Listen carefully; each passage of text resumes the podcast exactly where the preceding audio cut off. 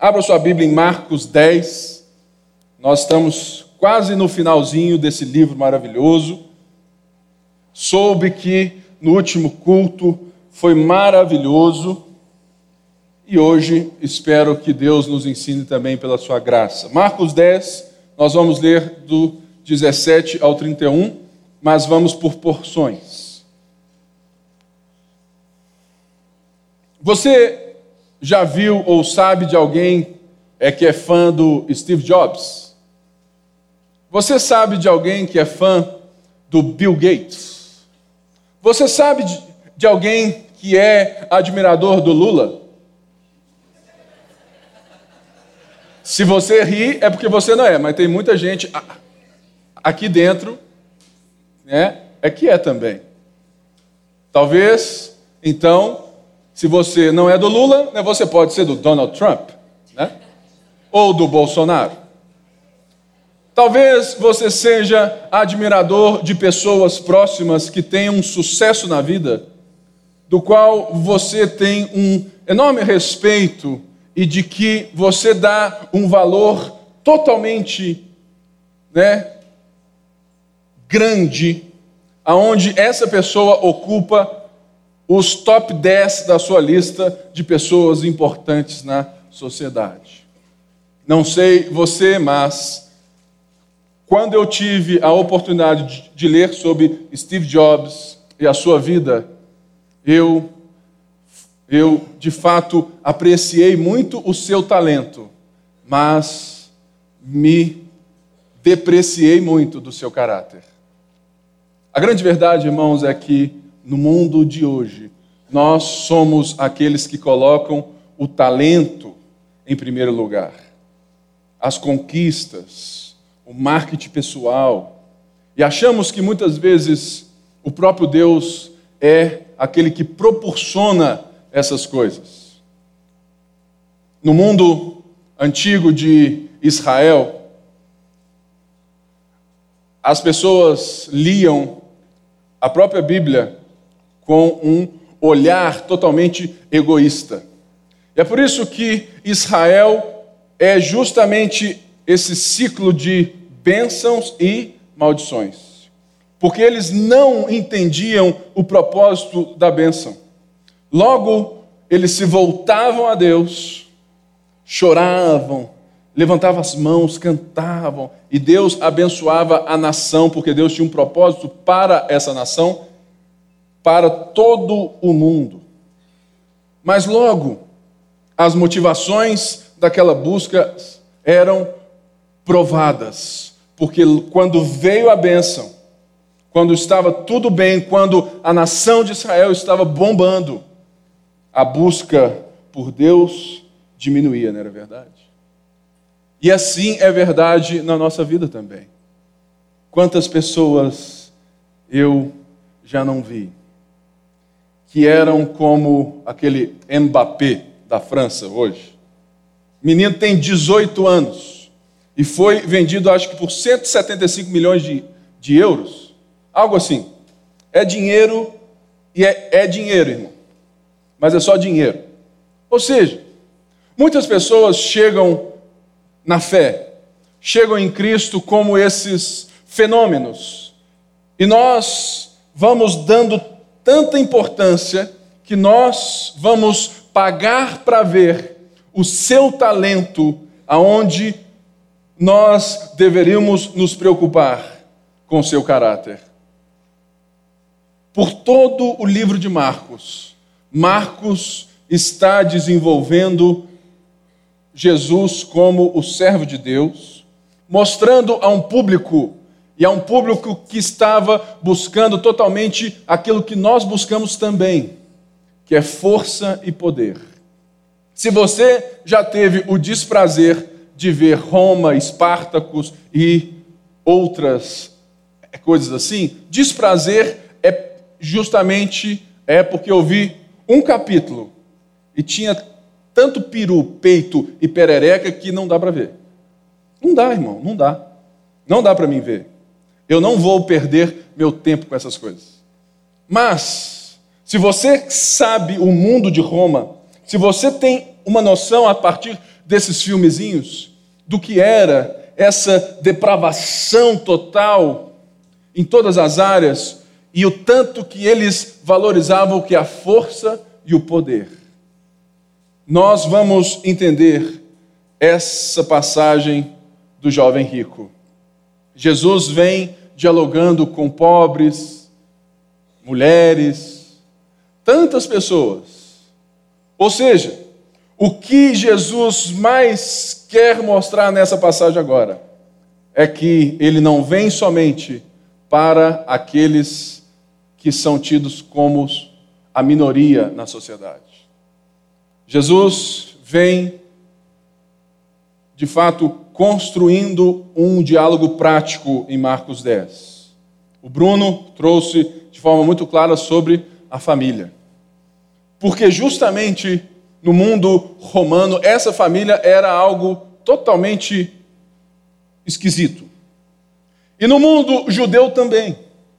Depois, Jesus constrói o valor das crianças. E, e, de fato, nos ensina esse valor para a nossa própria história. E agora, Jesus vai acertar uma pedra, uma marreta na mentalidade daquele mundo e da nossa história também ele vai dialogar com alguém que era tido como o Steve Jobs da época. Ele vai dialogar com os Neymares, os mestres da vida.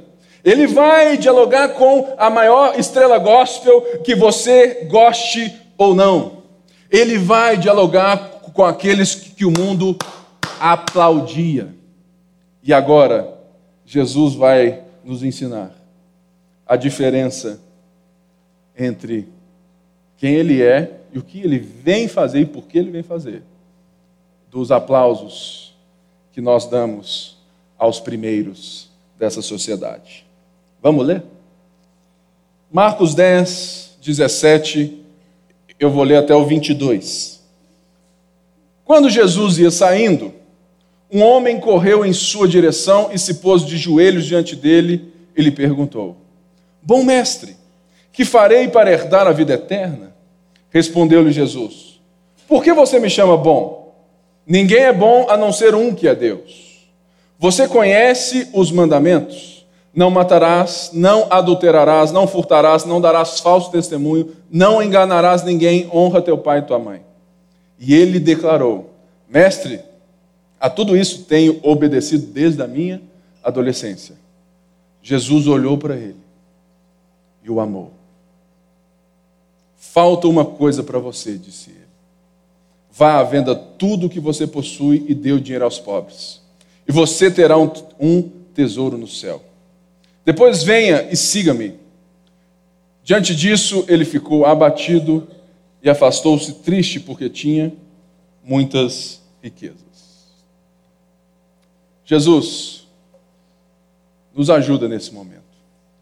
A tua palavra é tão maravilhosa, cheia de tanta verdade, tanta nuance, que nós temos o privilégio de poder entrar e deixar ela entrar nos nossos corações. Que não seja somente uma leitura da tua palavra, mas que seja a tua palavra lendo os nossos corações. É isso que eu oro em nome de Jesus. Jesus ia saindo. E de repente, um homem que Marcos não diz quem, mas Lucas diz que era um jovem, né? um jovem rico, Marcos diz, e nós vemos que esse jovem era um jovem muito importante, provavelmente um dos chefes do Sinédrio. E uma das coisas que nós temos que começar o texto entendendo é que um jovem rico, cheio de pompa, estava correndo atrás de alguém. Eu não sei você, mas pessoas importantes não correm atrás de outras. Elas deixam que quem necessita delas corra atrás delas. Não é assim?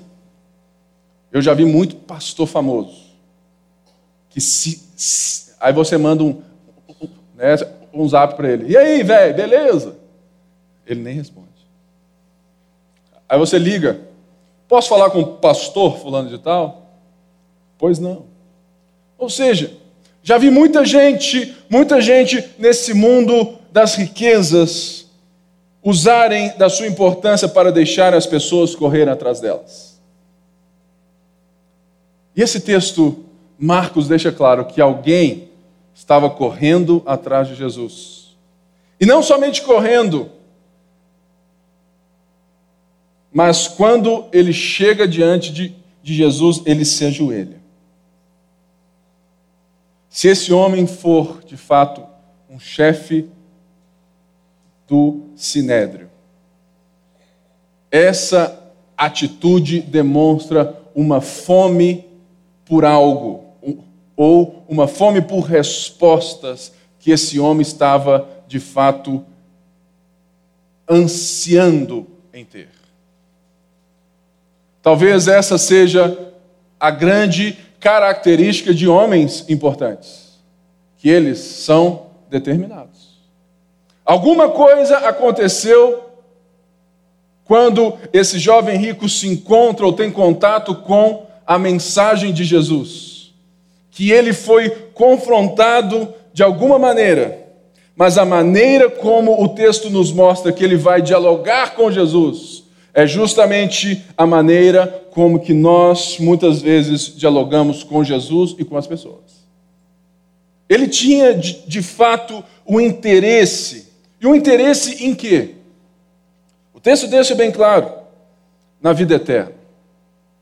Esse homem estava emocionalmente afetado em busca de uma resposta que ele não tinha e que a sua própria vida não lhe apresentava. A vida eterna aqui ela tem muito a ver com aquilo que era entendido como vida eterna na sua cultura. Esse homem estava cheio do, dos, dos ensinos dos fariseus, dos mestres da lei. E a vida eterna aqui é justamente a ressurreição. É talvez a pergunta existencial que todo mundo aqui vai fazer ou já fez em algum momento da sua história: qual é o fim da vida?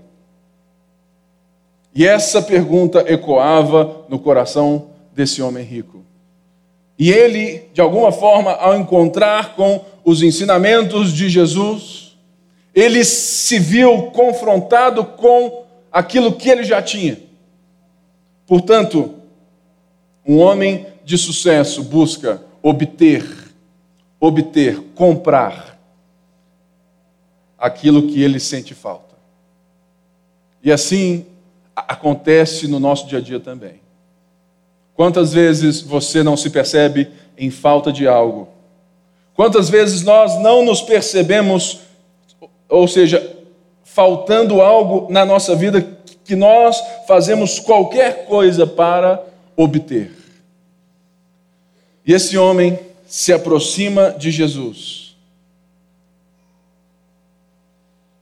e se refere a Jesus pelos termos de um diálogo de pessoas importantes. Sabe por quê? Porque quando a gente quer algo, a gente trata as pessoas como pessoas importantes, não é assim? Pastor Pipe, estou aqui a paz do Senhor.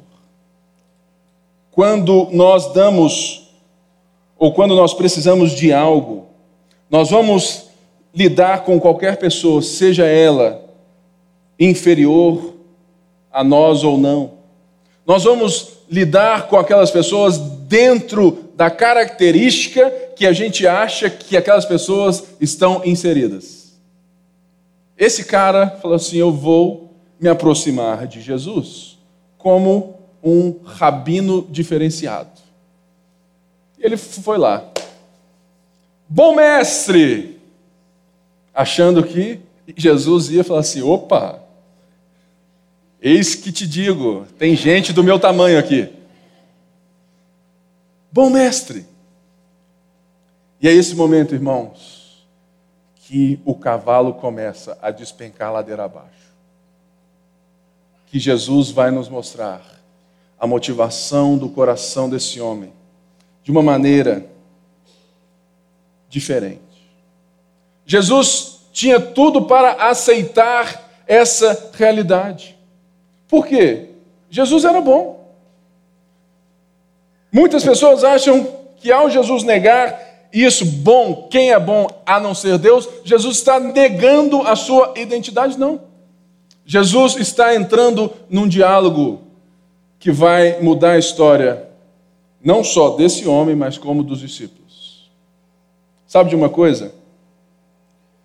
A Bíblia mostra relatos de Jesus ensinando doze, enquanto ele transforma a história de muitos que ele encontra pelo caminho. Isso é maravilhoso. E esse cara entrou no caminho de Jesus enquanto ele ensina os doze. Jesus sempre, ele cura um, ele ensina outro, mas ele sempre se volta aos seus discípulos. E ele faz assim: bom? Por que você me chama bom? Ninguém é bom a não ser um que é Deus. E Jesus entra em um diálogo que vai ser próximo da vida que ele conhece daquele homem. Você conhece os mandamentos? E Marcos cita os mandamentos que são totalmente contrários ao estilo de vida de quem? Dos romanos. Ele cita parte dos mandamentos da segunda tábua, que são esses mandamentos sociais. Porque se você quebra os mandamentos sociais na relação do próximo, na relação que temos uns com os outros, você quebra os mandamentos referentes à nossa relação com Deus. E Marcos escreve mandamentos que dizem respeito e que iriam confrontar os poderosos de Roma. Por quê? Porque ele diz: não matarás. Os romanos exerciam o poder pendurando assassinos nas estradas, na cruz. Ele diz: Não adulterarás. Os romanos tinham essa legalidade, essa vida fácil de poder, aonde eles abusavam das suas servas, aonde eles viviam como se eles fossem os primeiros, e eles estavam se dando. Não furtarás. Se eu sou importante, eu faço aquilo que eu quiser com aqueles que eu domino no império. E Marcos vem e fala assim: olha, ele deixa isso no ar. Ele escreve: Não darás falso testemunho, não enganarás ninguém, honra teu pai e tua mãe. E o homem chega e diz assim: Olha, isso eu tenho feito desde a minha adolescência. Senhor, isso tudo eu já cumpro. E muitas vezes nós somos como esse homem aqui. Nós chegamos até Deus num relacionamento com Deus, dizendo: Senhor, aqui as minhas credenciais. O que Jesus está nos mostrando aqui é que ele vai começar a despedaçar a moralidade religiosa de um homem. Sabe por quê? Porque Jesus não vem para, para buscar os importantes. Jesus não vem para buscar aqueles que apresentam um currículo como desse jovem rico. E como Marcos quer deixar isso muito claro. Nós temos que aprender que o Evangelho não diz respeito, a mensagem de Jesus não diz respeito ao, ao que você pode fazer para Ele, mas, a, a, mas ao que Ele está fazendo por você. Logo, ele diz: Olha, isso eu já tenho feito há muito tempo. E Jesus faz algo que me deixa atordoado nessa fala de Marcos. Jesus não olha assim para ele e fala assim: Você é um moralista, safado, religioso, sai daqui e vai embora. É assim? Jesus mostra e Marcos deixa essa nuance no texto para mostrar que Jesus trata com as pessoas da mesma maneira. Jesus olha para esse jovem. O texto diz que Jesus olhou para ele e o amou. Muitas das vezes nós somos tão mimados e tão imaturos que não entendemos as repreensões de Jesus e das pessoas que Jesus coloca nas nossas vidas, porque nós não entendemos que Jesus, antes de nos repreender, ele olha para nós e ele nos ama. Muitas pessoas entendem as repreensões como um ato de ódio, um ato de, de raiva, um ato de exclusão. Não, irmãos, o, o que Jesus está fazendo e o diálogo que Jesus está tendo com esse homem é que a verdade de Jesus é o resultado do amor dele por nós. Se você ama alguém, você precisa desmascarar os ídolos dessa pessoa. A coisa mais importante é termos a certeza de que aquilo que Jesus vai conduzir esse homem não é por qualquer outro motivo, não é para rebaixá-lo, não é para deixá-lo, sabe, à mercê da sua própria mazela, do seu próprio dentro, sabe, dentro do seu próprio tipo de vida que ele acha que é o bonzão, mas Jesus está mostrando que ele não é. Jesus não vai nos deixar quando ele expõe o nosso coração ferido, ele não nos deixa à beira do caminho. Porque ele, ele olha para nós e ele nos ama. Ou seja, será que somos capazes de viver numa igreja de Jesus que coloca nas suas mensagens todo dia os nossos ídolos em xeque? Muita gente é, fala assim, Pipe, eu nunca te vi dando uma mensagem que não fosse, sabe, que de fato não fosse assim, pesada. Irmãos, sabe por quê? É porque eu sei as mazelas do meu coração. Logo, eu prego as mensagens que Deus prega para mim. Então, Deus me deixa totalmente destituído de ídolos e logo eu só estou dando aquilo que me afeta todos os dias. E o texto bíblico, ele não foge. O bom daqui, da nossa casa, é que nós não escolhemos texto bíblico. Nós estamos em Marcos. E esse é o texto do dia. Se eu não der conta dele ou der conta dele, é isso aí, irmãos. A grande beleza de estarmos lendo a narrativa de Jesus é que nós vamos ver todas as nuances dela, sejam elas favoráveis a nós ou não. Jesus olhou para esse homem e o amou. E ele diz assim: falta uma coisa para você. Disse ele: vá, venda tudo o que possui e dê dinheiro aos pobres, e você terá, e você terá um tesouro. Jesus vai e trata com aquilo que é o ídolo do coração. A partir desse momento, Jesus vai ter cinco verbos no imperativo no grego. Ele diz: Vai, vende, dá, vem e segue-me. Muitas pessoas acham que essa é a parte mais forte do texto. Fala assim: Jesus está mandando todo mundo vender tudo que tem, vamos todos juntar todas as nossas riquezas e vamos viver num socialismo cristão. Não é isso não. O que Jesus está dizendo é: você tem um ídolo. E esse ídolo te impede de me ver. Por isso, vai, vende tudo, se desfaz desse ídolo, dá aos pobres, mas principalmente, vem e segue-me.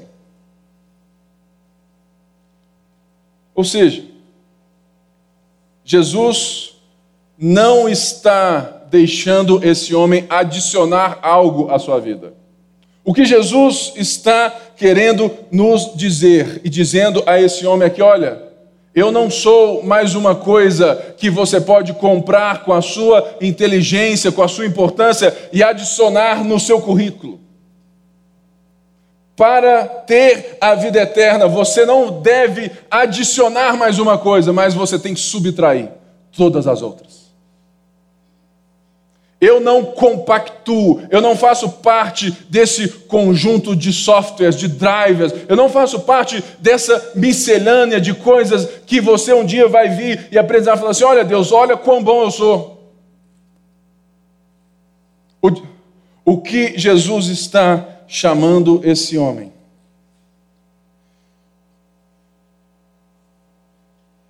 É para que ele se coloque debaixo do discipulado dele. Vai, vende tudo, dá aos pobres e deixa eu ser seu provedor. Confia em mim, vem e segue-me. Sabe por quê, irmãos? Jesus fez assim com todo mundo. Jesus faz assim com a gente também. Jesus não chega para você e fala assim, Adalberto, gente, o Adalberto casou ontem e está aqui. Você é um, é um anjo, meu filho. Se fosse eu, estava tranquilão no quarto de hotel. Mas tudo bem deixa eu, né? É, é crente demais. Logo, Jesus vai olhar para esse menino crente. É, tinha trabalha na igreja, né? Tinha que ser crente desse jeito mesmo. E fala assim: Adalberto, vamos entrar em negociação para que você me siga. Passa metade, passa esse Rolex aqui, passa isso aqui para o meu nome e olha o que eu vou te dar. Adalberto, vês a lagoa da Pampulha? Assim será a piscina da sua casa, diz o Senhor. É assim, irmãos? Não é assim, não. Jesus não nos garante nada, porque Jesus nos chama para subtrair os ídolos da nossa história e colocar a confiança nele. Vem e segue-me. Se quiser ficar vendo o que eu posso te dar, você não é digno do meu discipulado. Mas Jesus, deixa eu primeiro enterrar, deixa eu primeiro. Já não é meu discípulo. O que Jesus está fazendo com esse cara é justamente o que? Para adicionar o que importa, você precisa subtrair o que lhe impede de me enxergar. Quais são as coisas que você se acha bonzão nessa vida? Deixa a sua confiança nas riquezas, deixa a sua confiança em quem você é, bonzão, e vem e segue. E o texto diz que o quê? Depois disso, ele ficou abatido e afastou-se triste porque tinha muitas riquezas. O texto não diz se esse cara voltou, se ele foi salvo, não foi salvo, se ele é alguém ou não é. Mas o texto mostra algo muito importante que eu acho que é essencial na vida do mundo de hoje para nós. Eu acho muito engraçado que ainda existem gente dentro da igreja que acha que existe gente boa. Boa em qual sentido? Boa no sentido de que Deus se agrada dela, mesmo ela não confiando na obra de Jesus Cristo. Ai, meu pai tem um coração tão bom, pastor. Ele não é crente, não, sabe? Mas ele tem um coração tão bom que eu acho que Deus vai se agradar dele. Paulo diz que todos pecaram, destituídos estão da, da glória de Deus. Não há um justo nenhum sequer. Ou seja, nós precisamos entender que Jesus está mais uma vez mostrando que não são somente as minorias, não são somente aqueles que são excluídos pela sociedade que precisam de um Salvador, todos precisam de um Salvador. Até mesmo aqueles que nós ficamos batendo palma, pagamos pay-per-view, lemos livros e fazemos tudo. Todos precisam confiar na obra do Filho de Deus. E Marcos deixa essa história latente, porque Marcos quer confrontar o seu público. E depois de tudo isso, depois de mostrar o ídolo do coração, mostrar que é impossível possuir a vida eterna pelo próprio mérito. Pastor, você tem que conhecer a história do meu avô. Meu avô, o meu avô, chama João Nascimento Pires. Nunca vi ele. Ele era um homem tido como muito bom, mas ele não era crente. Ou eu vou entender que a Bíblia é a verdade, ou vou tentar negociar algo para dar um jeito de colocar a possibilidade dele estar em Jesus Cristo. Não sei se ele vai estar ou não, porque isso não é o meu departamento. Mas o testemunho dele, até então, diz que não. Porque não existe pessoas boas, irmãos. Todos pecaram.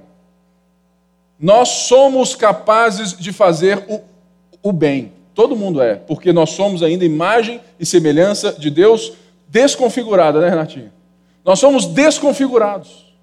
Nós fazemos o bem, nós temos essa capacidade de amar, nós temos muita coisa, mas no finalzinho, no âmago, nós amamos para nós mesmos. E isso é o que não existe gente boa. Por quê?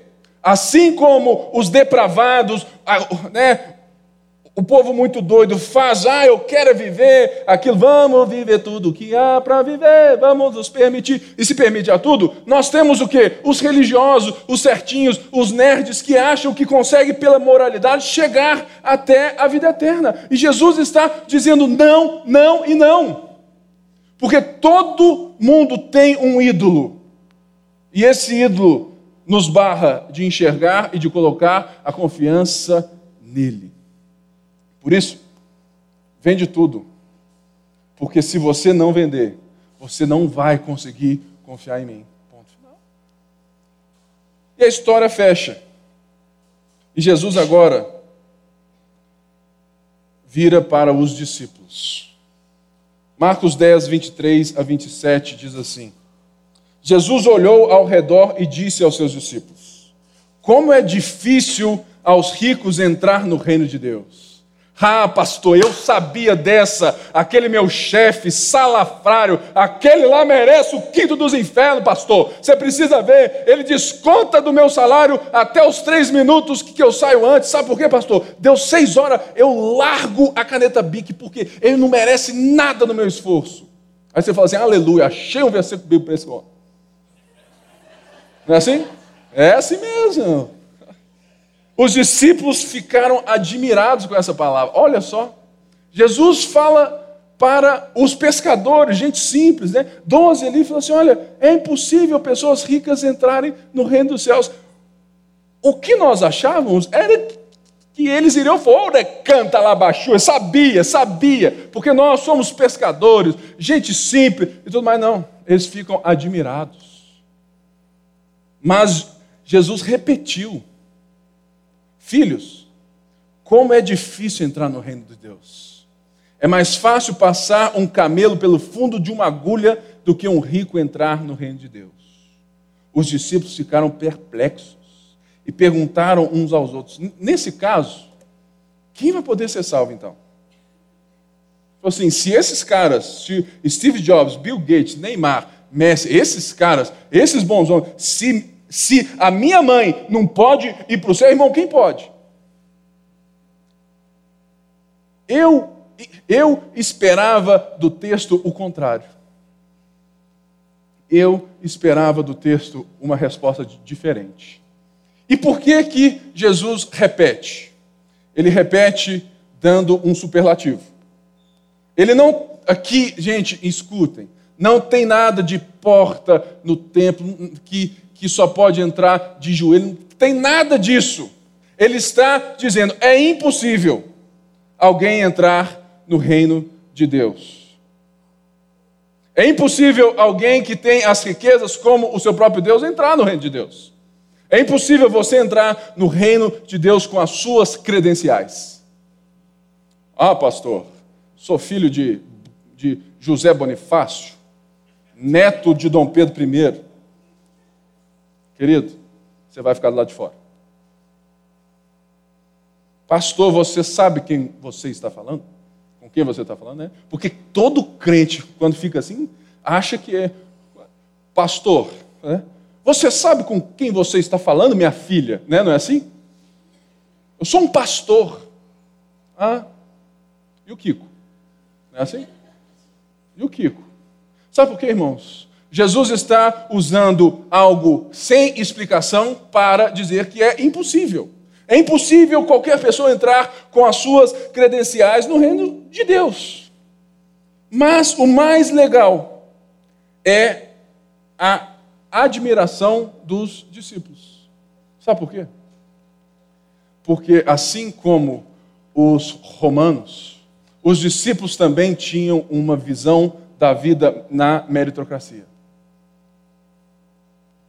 Falei assim: olha, se esse cara, que é o chefe do Sinédrio, se esse cara que ele tem, ele desde a adolescência, ele é o crentinho, ele veste blusa fé, óculos fé, né, short do Lucinho, ele faz tudo.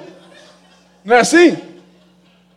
Ele só canta diante do trono, não escuta Elba Ramalho, não é assim?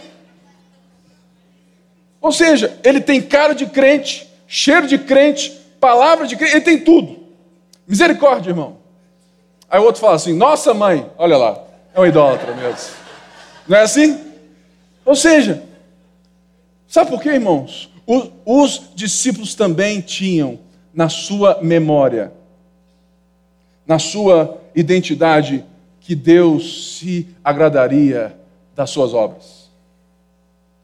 E eles tinham também a mesma mentalidade desse jovem rico. Eu obedeço, logo Deus me abençoa. Eu desobedeço, logo Deus me amaldiçoa. Qual que é a verdadeira realidade do Antigo Testamento para a bênção de Deus para Israel? Não é essa balança. É a missão. A prosperidade, as ferramentas que Deus deu a Israel quando eles estavam na vontade de Deus é, era para que Israel tivesse portas abertas para as outras nações, porque Deus estava ali cumprindo o que a promessa feita a Abraão: de ti serão benditas todas as nações da terra. Logo, com a prosperidade do reino de Israel, as nações da terra veriam perguntar o que, que eles faziam para ter tamanha prosperidade. Logo, a prosperidade também não é resultado para uma posição na sua vida e muito menos para te dar uma forma de, se, de, de estar diante de Deus. A prosperidade é de acordo com o chamado de cada um, da missão que Deus tem para cada um. Israel tinha essa missão. E quando Deus quer lidar, tratar, Deus de fato deixava que eles vissem que eles não eram tão bons assim. E isso deixa os discípulos perplexos. Ou seja, se esse cara não pode ser salvo, e eu? Tadinho de mim então. Jesus, então, olhou para eles. Olha só. Jesus novamente olhou para aqueles que ele queria ensinar. Não existe, irmãos, ensino sem relacionamento. Não existe ensino, não existe igreja sem relacionamento. Por isso, todos nós somos chamados a isso. ao relacionamento, porque todos nós temos que nos relacionar para ensinar alguém, levar cada pessoa a um relacionamento público e crescente com Jesus Cristo. Essa é a nossa missão. Logo, Jesus olha para eles e responde: Para o homem é impossível, mas para Deus não. Todas as coisas são possíveis para Deus. Todas as coisas. Ou seja, aquele jovem que foi embora, ele foi embora porque ele não se submeteu, ele não enxergou a graça de Deus sendo apresentada quando eu, Jesus Cristo, o chamei e falei assim: vem, segue-me. Porque ele continuou preso às suas riquezas. Mas, nada é impossível para Deus. Sabe nada, irmãos? Nada é nada. Ah, meu pai, pastor, você não conhece meu pai. Coração duro. Aquele ali não converte, não. Nada é impossível para Deus. Ah, fulano de tal. Irmãos, o poder do Evangelho é a única coisa capaz de lidar com a causa pela qual Jesus veio nos salvar. Tudo, tudo aquilo que nós estamos sofrendo, ansiando, dinheiro, casa, trabalho, esposa, marido, filhos, namorado, tudo é consequência. O Evangelho, ele não lida primeiramente com as consequências, ele lida com a causa, o pecado. E Jesus fala assim: olha, nada é impossível para Deus. Porque Paulo vai nos dizer aquilo que Jesus fez por nós quando ele diz que o Evangelho é o poder de Deus para a salvação. Que tipo de poder? é aquele que muitas vezes nós achamos que de fato se restringe às festas trance gospel? Por quê? Sinceramente, irmãos, tem muito culto aí que é uma festa trance gospel. Louvor psicodélico, né?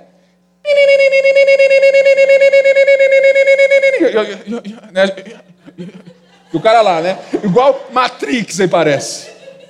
Irmãos, vai para a festa 3 de uma vez. A música é dez vezes melhor. Sério? Sabe por quê? Porque nós somos tão místicos e tão místicos que achamos que o poder de Deus se resume àquilo que sentimos no culto. Não, irmãos, o poder de Deus é a única coisa capaz de mudar as características da sua vida, mudar aquilo que te faz e que te deixa separado de Deus. É o poder de Deus que pode transformar o nosso caráter e pode, de fato, nos dar de volta um relacionamento sincero, porque Deus amou o mundo de tal maneira. Por isso que aqui nós não temos sede de poder, nós temos sede de Deus. Nós não temos sede de sensação com Deus, irmãos. Por quê? Eu não vivo por sentir a Deus, eu vivo pela fé. A fé é a certeza das coisas que não se veem. A convicção, né? A fé é a certeza das coisas que se esperam e a convicção dos fatos que não se veem. Eu não preciso sentir a Deus no culto para dizer que o culto é bom. Eu preciso ter uma de fato, essa palavra e músicas bem escolhidas que exalte a Deus. Aí você fala assim, pastor, não estou tintindo nada. Igual aquele, né? Beleza, irmão. É isso mesmo. Sabe por quê, irmãos? Jesus vai então e fecha a sua mensagem.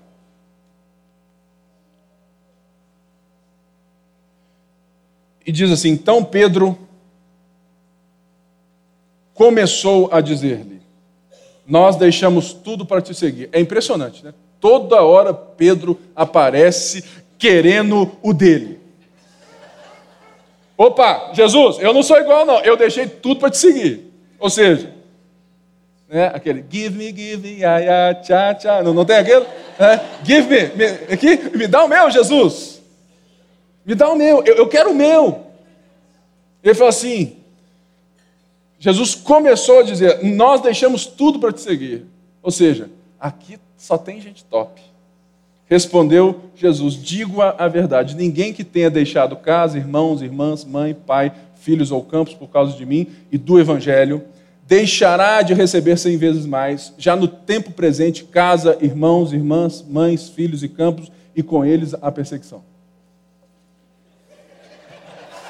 Pô, velho, você tá vindo tão bem, né? né?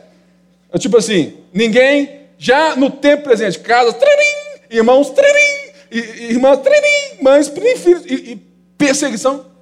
Você fala assim, aí, sabe por quê, irmãos? E na era futura a vida eterna. Contudo, muitos primeiros serão últimos, e os últimos serão os primeiros. A resposta de Jesus é a coisa mais linda que eu poderia te dar nesse texto. Por quê? Porque quando você perde, talvez, os laços de, de sangue, você ganha uma família que tem os laços de Deus. Ou seja, no tempo presente, Jesus não nos dá somente a, né, o fato de que nós vamos ser perseguidos, mas Ele nos coloca numa bênção que muita gente não entende até hoje, que se chama igreja. No tempo presente, Ele fala assim: Eu vou te dar cem vezes mais, cem vezes mais de irmão, de mãe, de pai, de casa. Irmãos, Jesus está dizendo que Ele vai nos dar, vai nos colocar diante de uma nova família, e que essa família é a base para conseguirmos suportar tamanha perseguição. Por quê? Porque essa família é o nosso maior tesouro. O que recebemos de Jesus por termos deixado tudo por Ele é uma família eterna, ainda nesta vida. Uma família que nós temos que nos relacionar mais, nos importar mais e viver nossa vida a partir dela.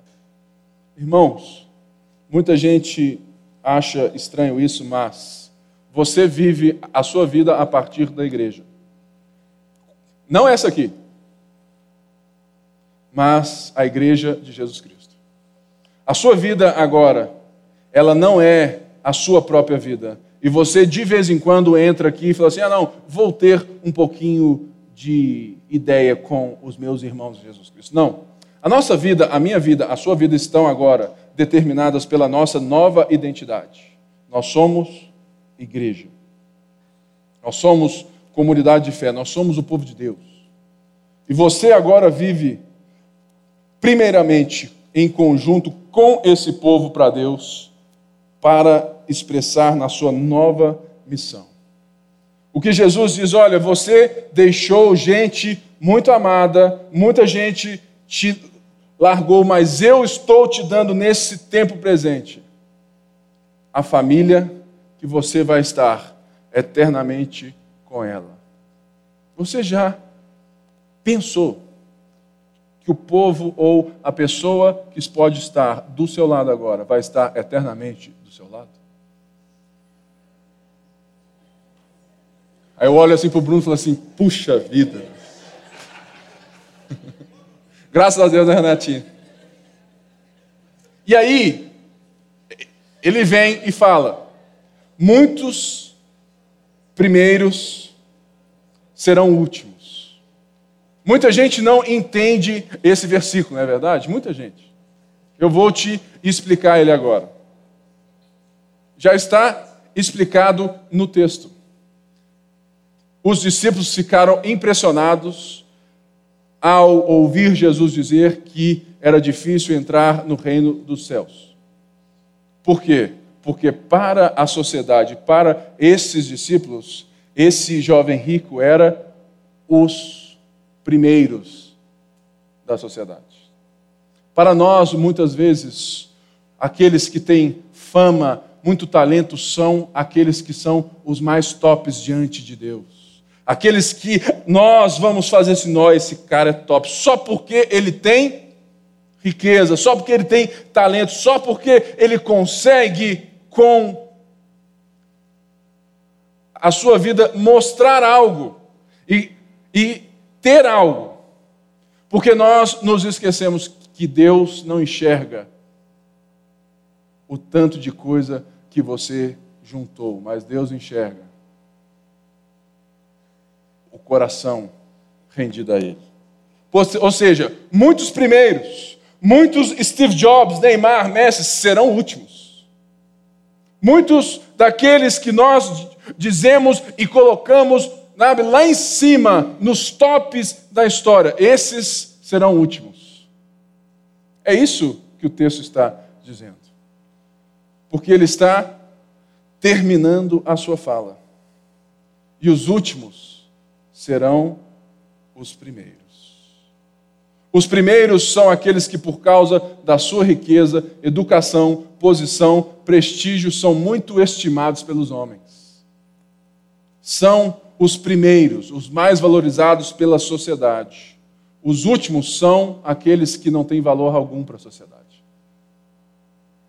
E Jesus só fala assim: ó, aqui não, amigão.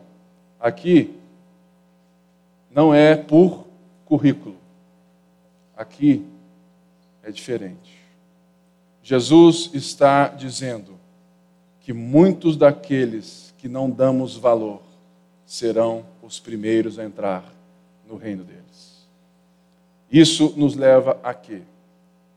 Que a nossa capacidade de amar e se importar com as pessoas precisa ser revisada. Aquilo que valorizamos precisa mudar.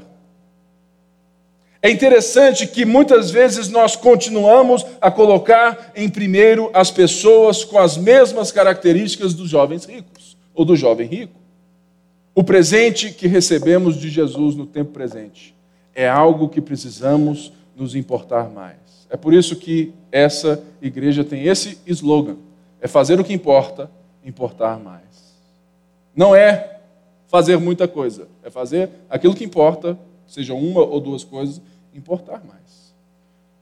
Você já hoje se importou com alguém? Fala assim, ô oh, pastor, como que você está? Você ligou para aquela tia muito rabugenta que está muito doente? Falou assim, oi tia, estou ligando só para saber como que a senhora está.